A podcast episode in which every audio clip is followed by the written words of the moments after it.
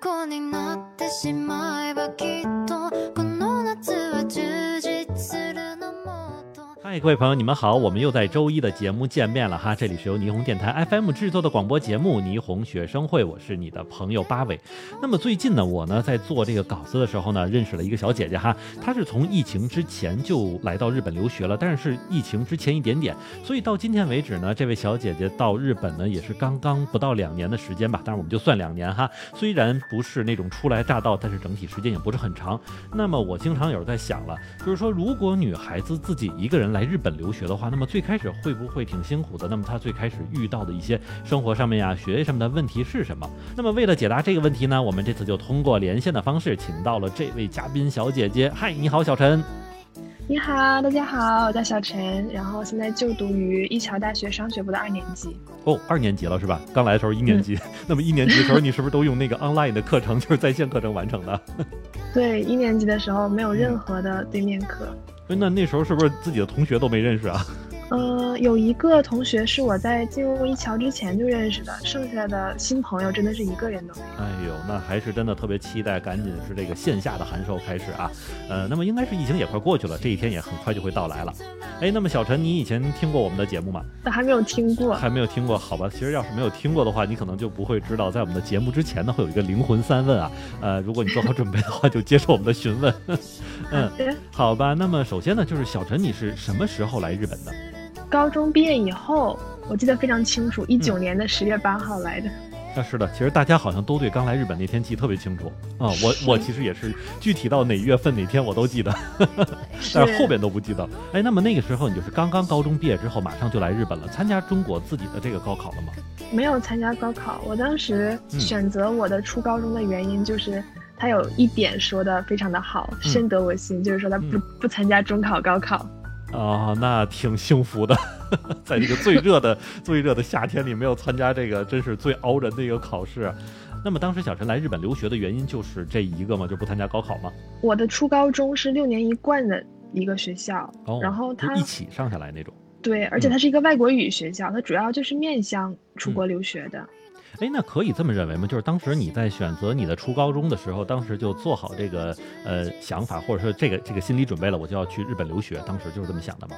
但并没有做好准备，哦毕竟 当时小升初嘛，才嗯十二岁，就真的是小孩儿。啊，就是走一步看一步的时候。对，嗯当时想的更多的是我能不能接受住校这个事儿，根本就没有想到未来可能会出来留学哦或者怎么样。哎，那你的你住校是初中还是高中啊？从初中开始就一直在住校。哎呦，那还挺厉害的，就是等于说是，呃，从小学毕业之后就开始基本上完全靠自己来去整理自己的生活啊、学业等等这些事情。嗯，是这样的哎。呦，好厉害！那么截止到现在哈，应该小陈来日本已经是两年了哈。那么在这两年的留学生活里边，怎么说呢？呃，你有没有一句话的评价，或者说和你曾经所想的来日本留学这件事情是不是一样的呢？就是比想象中的要平淡很多。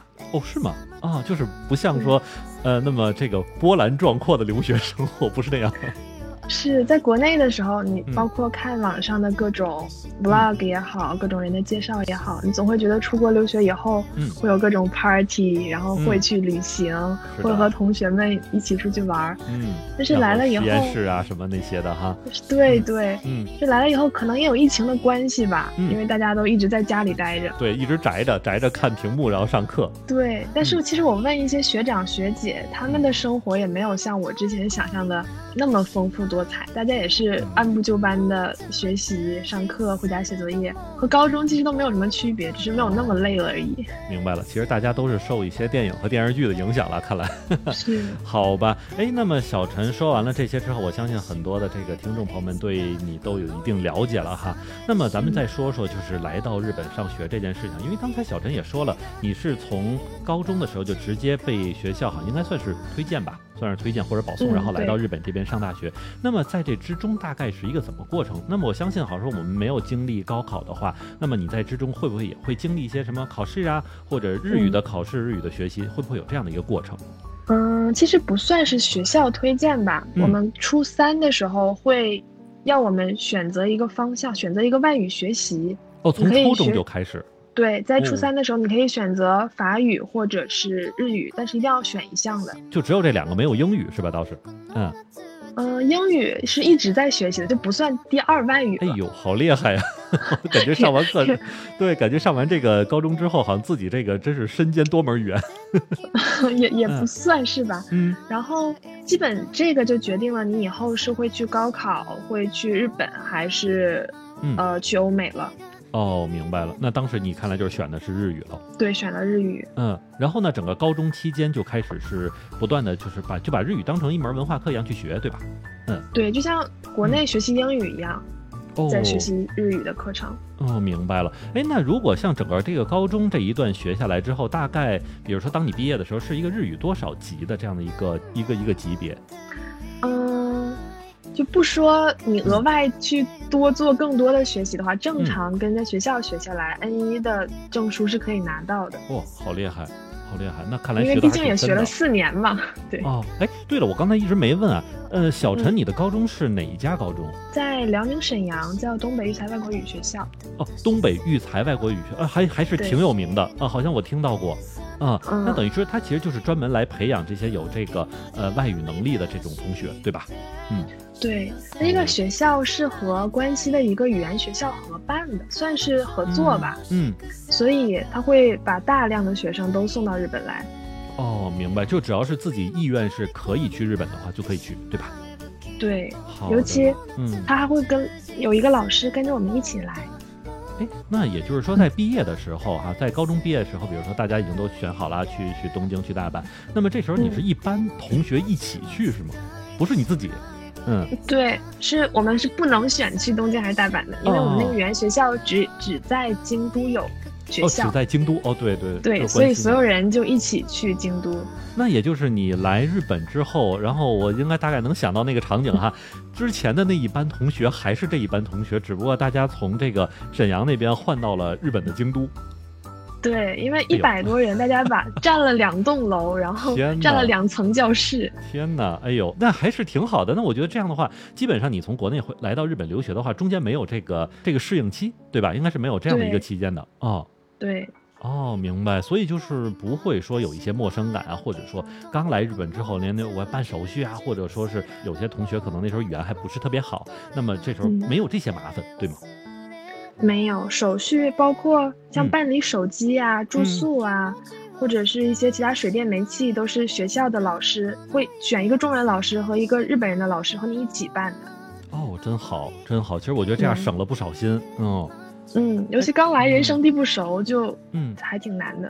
哎，那你那时候来了之后，你觉得日语还需要再怎么说呢？再进一步去呃补补课呀，或者说再怎么说再本地化一些吗？还需要有这个过程吗？本地化的过程是从我来到日本以后一直在进行的，但我或到现在，至 今至今也不敢嗯说我做的非常的好。哎，你觉得学日语难吗？像这种情况，嗯。我觉得，嗯，怎么说呢？学在母语以外的任何一个语言，你想用它去生活，嗯就是你全身心的用这个语言来生活学习，都是特别难的一件事儿。哦，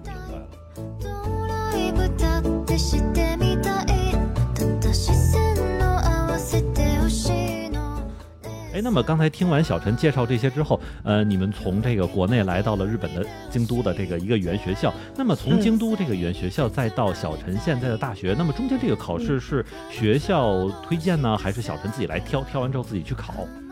嗯啊，是这样的。嗯，正常的留学生考试的话，是在日本每年有两场，对，六月和十一月应该是。对，好像一个夏一个春天，一个秋天啊。嗯，对，但是国内的考点的话，大陆是没有的，只有在香港才有。哦，哦，就不能哦，不能在自己家门口考。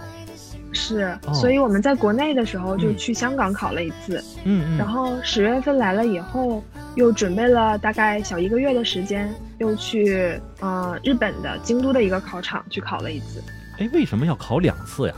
啊，多一份机会嘛。你要是能考两次高考，肯定也会选择考两次啊。哦，我明白了。哦，原来是是这个原因。哦，那看来我刚才想复杂，我我当时认为是可能进入某个大学之后，你要经历两次考试。哦，我明白了。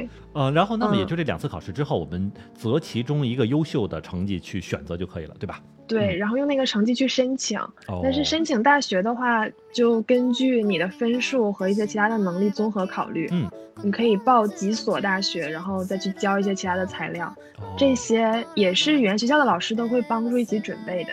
哎，那挺好的。哎，那么如果当你进到大学之后，那么就和之前的语言学校啊，和之前自己的高中就没有关系了，是吗？嗯，是的，除非你在在留卡申请的时候还需要一些语言学校出具的成绩证明、在学证明，所以那段时间也要好好学习哦。明白了。哎呦，其实感觉挺舒服的啊。这样的话，因为就好像一直有自己家里人在跟着帮助你啊。对，嗯，哎，那么小陈，我也觉得，就是说，当你选完大学之后，然后，呃，那么从现在来看，你应该是从京都再来到东京，对吧？是这样的一个过程。那么，嗯作为一个女孩子，你自己从京都来搬到东京，首先有一个搬家的过程，其次呢，你还要在这边再找房子。那么这些事情是你自己一个人弄的吗？是。然嗯后这段、这段经历就有很多的后悔。哦，是吗？哎，能不能给我们讲一讲？嗯首先我在京都住的是宿舍嘛，所以我嗯其实没有太多的行李，哦，基本都是我从对我从国内带来的行李，我又带到了东京来。嗯 但问题是，即使是我从国内带来的行李也有三个箱子，然后我拜托了一个朋友跟我一起来，嗯，我就没有选择邮寄，我选择自己坐新干线拎过来，这就这个过程太痛苦了。天哪，能理解，大沉箱子，而且那个呃，有时候那个新干线啊和这个普通地铁之间的那个楼梯啊，有的地方好像还没有那个电梯，你就得自己往上搬，往下搬。嗯对，所以这个是我第一个后悔的事儿。嗯然后就是来了以后嘛，也是没有住的地方，就住在朋友家，然后嗯箱子也都是放在他家，我就感觉就是还挺着急的，所以找房子的过程就很着急。那你当时通过什么样的方法找的房子呀？嗯、我直接在大学的这个地铁站下以后，因为那个站的附近就会有很多中介嘛，就随意进了一家日本人的中介。然后找到房子啊、对，然后真的就是随意进的第一家中介，然后他带我的看的第一个房子，我也就这么定下来了。现在想一想，其实应该再多犹豫纠结一下的。哦，也是哈，就是货比三家一下，然后多去那个房子附近看一看安全性啊，是不是比较吵啊等等之类的哈。啊，你现在这嗯房子就是你当时的那个房子对吧？对我还没有换，然后这个哦房子我最最最不满意的一点就是它嗯离车站太远了，哦，我我当时走路要十七分钟左右。哎呦，那是太远了，那还真是太远，基本上在够够两站地到三站地的这样的一个感觉了。对于日本的电车来说，嗯是就很嗯很辛苦，每次出门儿。呃，价格怎么样呢？嗯，就是因为它离得很远，但价格也不算太低。哦、我们学校周围这个地段儿整体的房价不算太低，但是我有一个同学，他的房子是比我要便宜一万三千元左右的，嗯但是离学校、离车站都更近，啊，然后大小也都差不多。那其实看来认真找还是特别必要啊。嗯，我就是太着急了，嗯我在等另外一个学校的结果，然后嗯那个结果出来以后，我才来找这个房子。嗯，也之后那个结果就是所有日本人出结果的那一天。哦，就比较晚了那一天，对吧？对，尤其日本人出结果以后，他们就都来把房子定下来了。结果我第二天来了以后，中介的人跟我说，人家日本人都当天来定，你一个外国人，嗯，你纠结？什么？嗯，然后来晚了就不太好找了。哦，原来是这样啊，所以说也是，其实就是说刚来日本或者说刚来一个新的一个城市的话，真的就刚开始找房子这件事，真的特别容易被坑啊。其实虽然不算是被坑啊，就至少说是可能经验不足导致了一些不方便的情况。好吧，哎，那小陈，你现在上的是什么专业？你的大学？嗯，是商学部，然后具体的嗯学科是经营学科。经营学科，好像里边有很多像数学计算呀等等这些也会有，对吧？啊，其实经营学科还真就没有太多的计算，计算更多的一嗯些可能是金、金融的话会有更多的计算。对金融经济之类。哎，那像这里边很多包括它一些理论学科啊、科学学科，其实小陈你感觉就是说，比如我们在国内有很多留学生朋友，他已经学了一段时间日语了哈，他过来之后直接上大学的话，你觉得会有困难吗？在日语方面还是在学科方面？在日语方面，嗯，就是听不懂的情况啊，就整个这一节课，可能我的吸收度只有百分之三四十，可能还没有这么多。嗯，取决于在国内的时候是怎样学习的日语吧。比如说我们在国内的时候，在高二、高三开始就已经有全日语授课的课程了，所以我们对于日语授课是有一定的习惯的，即使那个是中国人老师，嗯然后讲的内容我们都很熟悉，嗯，但是你用日语听完一节课，这个经历还是对你以后的学习有帮助的。哦，就是被训练过了，反复的被训练过已经。嗯对，但是即使是如此，我 我现在在听教授讲课的时候，还是会有听不懂。比如说他讲的完全是教科书内容的话，我就能听懂。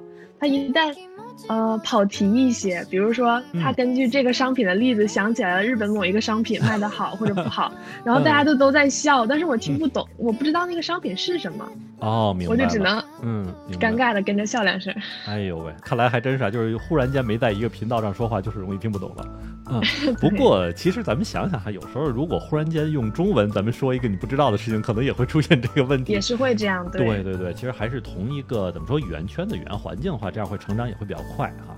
嗯，哎，那么小陈就是因为你是在中国已经学完日语，而且是学得很好了哈。那么再到日本来之后，小陈你对日语的学习还有一个怎么样的建议？就是我相信大家可能都是带着基础来的，那么对于这个嗯基础怎么样再让它再提升一些，再变得更好呢？小陈有什么建议吗？那对于考试来说的话，嗯，学习语言就没有什么捷径，就是多听、多练、嗯多写。多说哈。对，然后唯一一个我个人比较建议的就是做题以后一定要回去头回过头去思考，到底哦哪儿错了，嗯就是为什么自己是嗯这样认为的，但是题目不是这样认为的。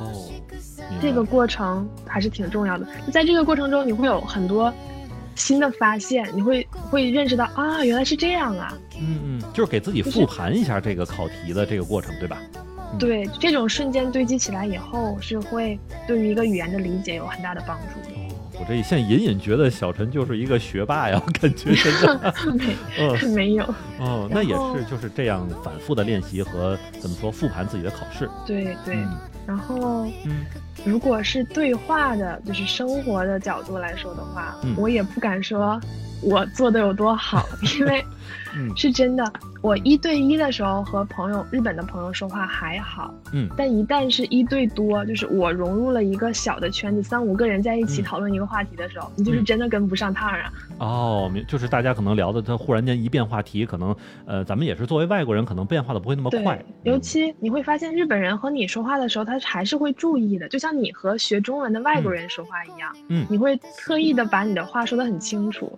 哦，是人但你在日常你对人家给你留一个余地。对呀、但你在嗯日常聊天，尤其和嗯母语者说话的时候，大家就省略很多东西，就互相懂就好嘛。对对对，没错。像有咱们拿中文说话，其实咱们也想想，如果一个外国人学中文，听咱们用这种很很口语的话说话，我估计他也挺崩溃的。对，嗯，是的然。后嗯包括你去讲的时候，也会有很多卡壳的地方。哦，对，因为就是大脑里边还是要过一下哈。对，那其实看来还就是多听多练，因为有时候语言其实就是一个怎么说呢，快速熟悉和使用的这么一个过程。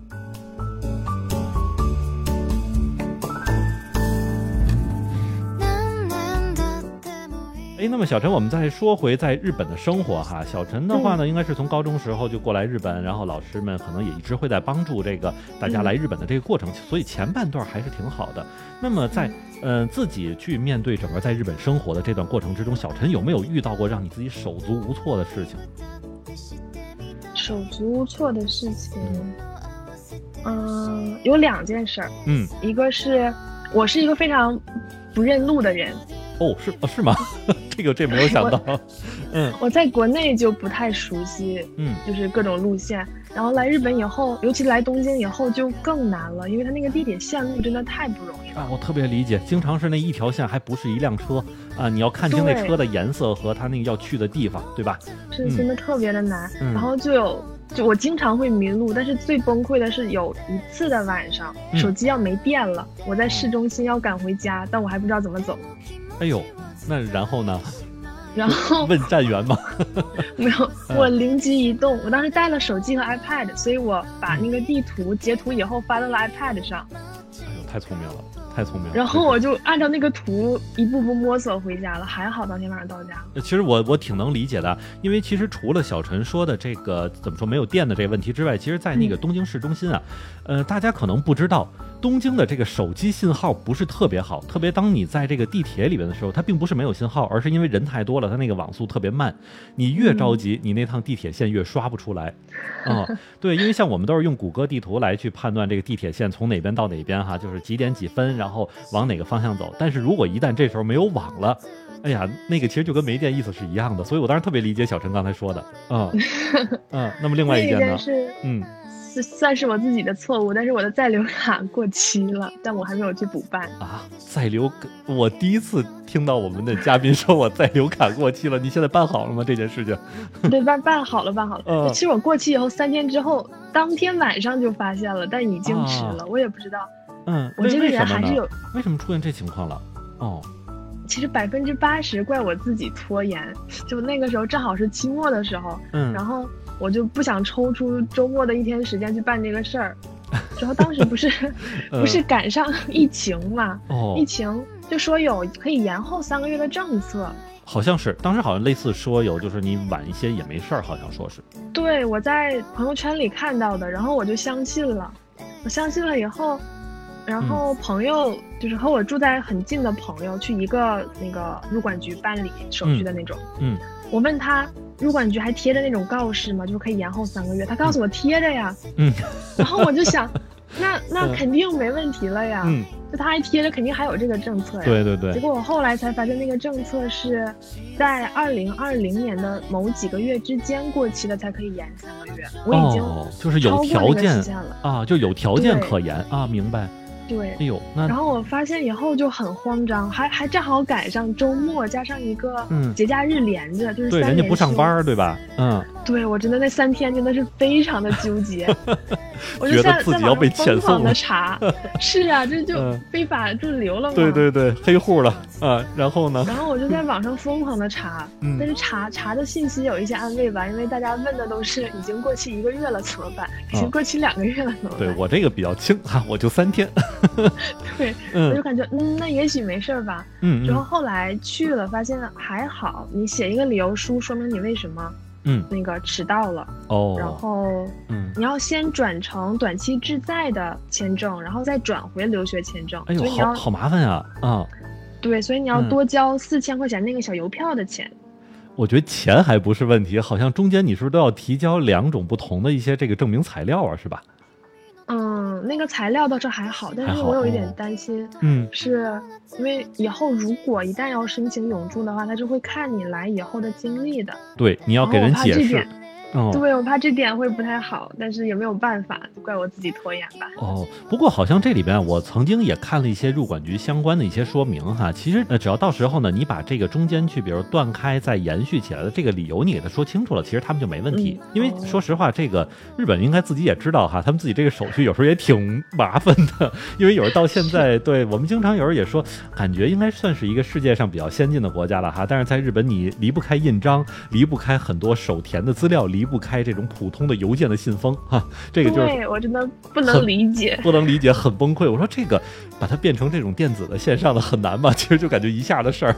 是啊，嗯，哎呦，那这个挺崩溃的哈。看来这两年里边这两件事儿还真是让人记忆犹新，我觉得。「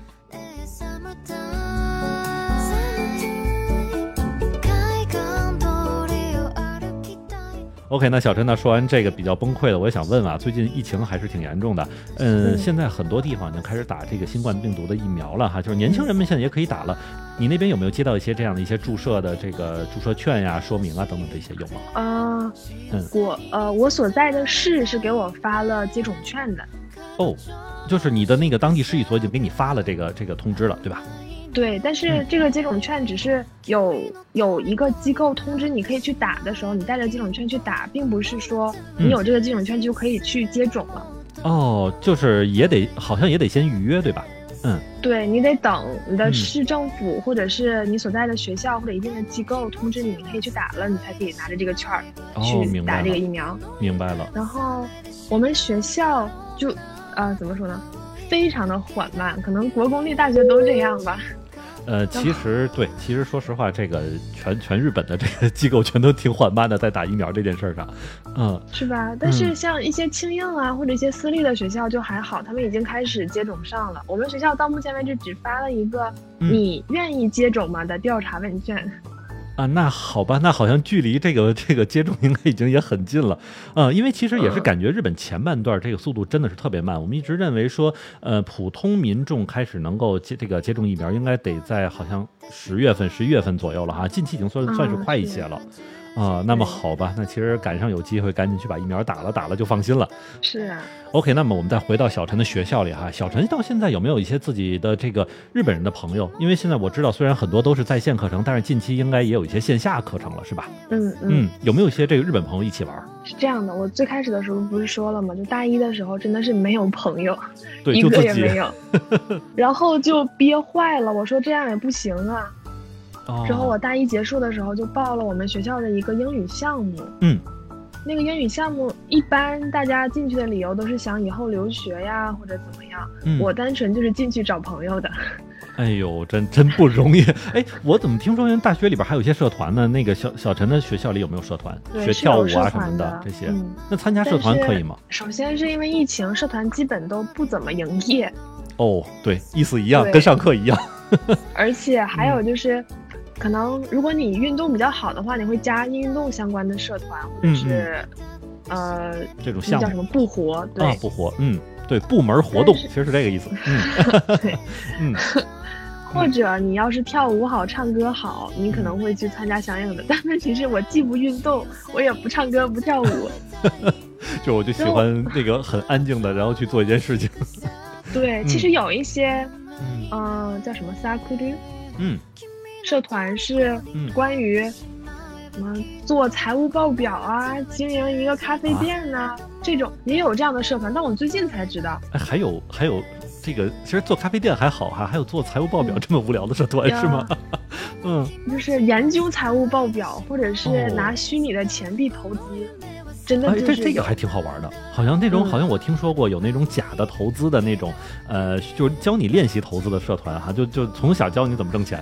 对对。嗯，但是这种社团都是我最近因为交了日本朋友才知道的。大一的时候，哦因为疫情，所以所有的活动全取消了，包括嗯呃这种不活的介绍会或者这些新生入学会，嗯所以没有人向你告告诉你这些信息。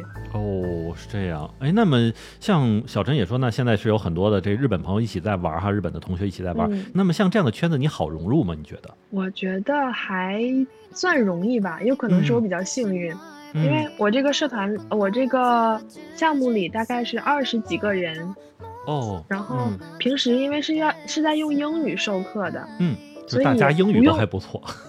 对，就主要是因为不用母语，所以我和他们交流就平等了一些，对，大家都不是母语。好像其实日本人的英语不如我们好。嗯当然能进这个项目，肯定大家就还好，但是因为哦不是母语嘛，所以大家互相也会多一些理解。嗯，是的。然后包括我也比较幸运，遇到的人都还挺好，大家就对我都非常的亲切。嗯，明白。包括有一个日本的小女生，其实我觉得我跟她也没有那么熟，嗯然后也没有那么多的交流，但是她有一天听说我家里被那种小虫子困扰的时候，跟我说：“那你放学跟我一起走吧，我带你去药妆店，我给你买一个药。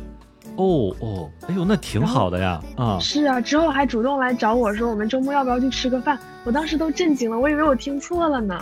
哎，我怎么听说，比如说像以前哈，因为我因为我来日本之后是直接上班哈，我我没有在这边嗯上学，我怎么听到很多说的，就是说日本人很多那个客气啊或什么是假的，但我听你说人家完全是真的，是啊，就是啊我在网上接触的信息也是，嗯，说你得他读空气们不会说，不好的地方，对对对对。嗯但其实你接触下来，我感觉人类嘛，人性都是相通的，就也有好人嗯有坏人这种。是，其实看来还是挺真实、挺亲切的，不会说因为呃我这是外国人啊，或者我们这个对怎么说日本的文化不是那么了解，所以人家可能倒也不是说欺负人哈，就人家比如说这个不太跟你玩，是没有这种情况的。对，哎，尤其你想进入大学，大家都接受了那么多年的教育了，嗯。我感觉这种情况会更少吧。对，也是大大家的个人素质都非常高了。OK，明白了。哎，那整个在疫情啊，或者说在这个整个疫情上学的这段期间，小陈是不是就没有回国过这样的经历？嗯，没有回国，当时是从语言学校毕业的时候，嗯，然后老师跟我们说，嗯你们现在要是回国，可能就回不来了。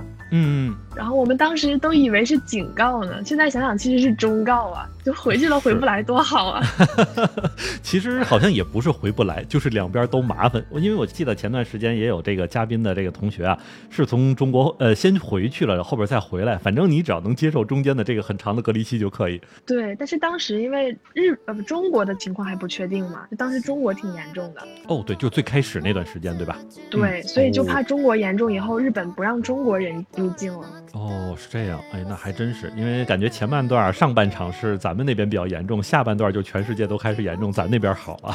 对对，好吧，看来疫情还真是挺麻烦的。哎，那小陈，你在整个在学的期间，或者说这段期间里面吧，就是有没有打工的经历啊？打工的话，嗯嗯、有过几段吧。嗯，首先是我认识了学校的一个中国人的教授，哦，在我们学校教教书，然后就是大家一起吃饭什么的嘛。他有一天就跟我说，他想做一个调查，但是不懂日语，哦，就说能不能帮我把这个调查的中文或者英文翻译成日语。嗯然后我说好啊，嗯，而且学校学校的报酬其实还挺丰厚的，比如说哦，嗯，平均你去便利店打工的话，大概在一千一百多一点左右。，对对，一千一百二十然后，嗯，嗯，对，学校的话会达到一千二百九，不到一千三的样子，哎，那还可以啊，十几。嗯，嗯，对，很辛苦吗？这工作，嗯其实不辛苦，就是说实话，就是、嗯。呃，跟我们这个新闻编辑差不多。哦，翻译软件翻译完以后，你把它嗯，就是重新改编成一个。人话，对，哦，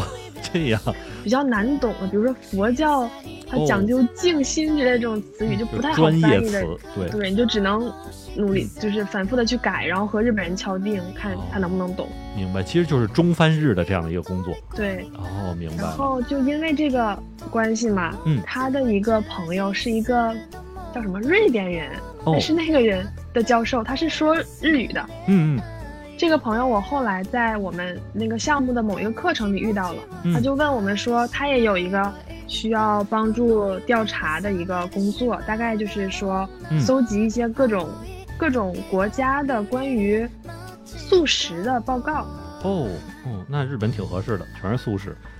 嗯嗯，对，但是我负责的其实是中国市场，所以 就搜集中文资料，把它嗯用英文写出来就好了，所以就这个工作也很轻松。哎，那挺好的，那还真是挺好的。嗯，哎哎，那么小陈之后还有没有，比如说自己还想做的一些其他类的工作，可能想做的时间长一点，等有有没有这样的一些这个打工的想法？怎么说呢？我觉得现在已经大二了嘛，嗯我再往后可能就不是打工，是实习了。就是不得不去上班了。嗯，嗯，因为你要去找工作的话，你嗯得在履历里写一些什么呀？有道理。嗯，对，就尽量去找一些长期的实习，哪怕工资稍微低一点，这个经历可能还挺重要的。明白了，明白。那看来之后也还是得加油，说在整个学业这一方面和这个工作这两方面吧，这么说一起来加油。嗯，不错不错。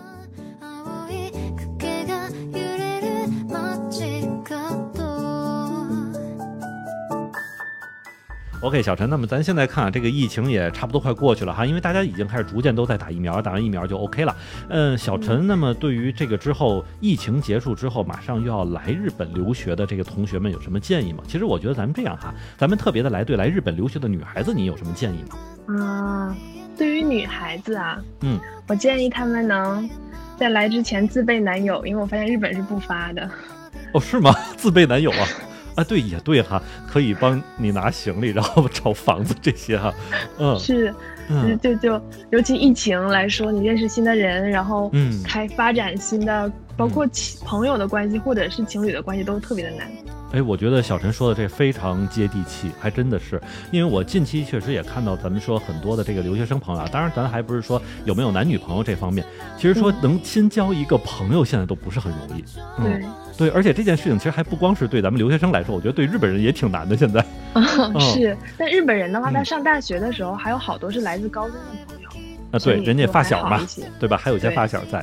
OK，那也就是说，呃，最好能够是有自己的朋友啊，或者说是怎么说，能要能两个人一起来就是最好的了，是吧？对，结伴而行是最好的了。哦，稍微有点可遇不可求这件事儿，对，因为我们想想，你说高中毕业进大学哈，然后来这边上大学，高中毕业就有个男朋友或者女朋友，嗯，可能不太多啊。那反正大家加油吧，这件事情。那除了这个朋友之外，还有其他方面吗？嗯，别的建议就是做好对自己的时间管理吧，时间管理，OK，嗯比如说嗯。办手续，包括一些在留卡的更在新和 一些护照的更新，对，一定很重要。要，一定要打好提前量。嗯。就我真的是一个特别容易嗯，赶在最后的期限去完成一件事儿的人。对，别到根儿底下再做这事儿，对吧？对，但是嗯当这个事情对你的未来影响很大的时候，真的不能这样做，嗯太危险了。有道理。好的，这个是手续类的，房子呢，我觉得刚才你那房子还真是嗯挺让人这个揪一把心的哈。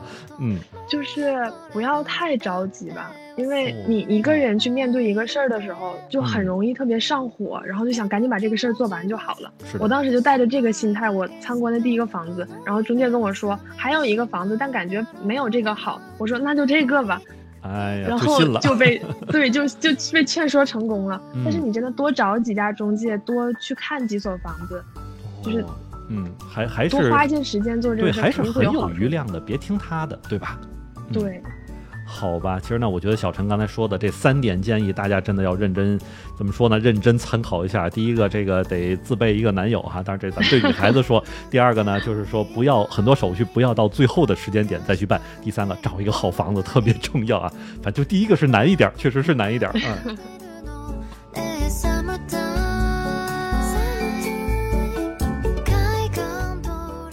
好吧，那我看了一下，我们的现在节目时间也已经差不多了哈。那么最后呢，我们再来看一些听众的问答。那么有一位叫做胡椒胡椒的朋友在问啊，说八位您好，我看到学校这边有一些私塾的广告，那么请问这些私塾值得去学习吗？小陈，你知道这些私塾吗？教这个教那个的，嗯，什么教？在日本的一些私塾吗？对对，在日本的，嗯，其实我有去过一家私塾，但我倒不是为了去嗯学习，我是为了去占一个自习室。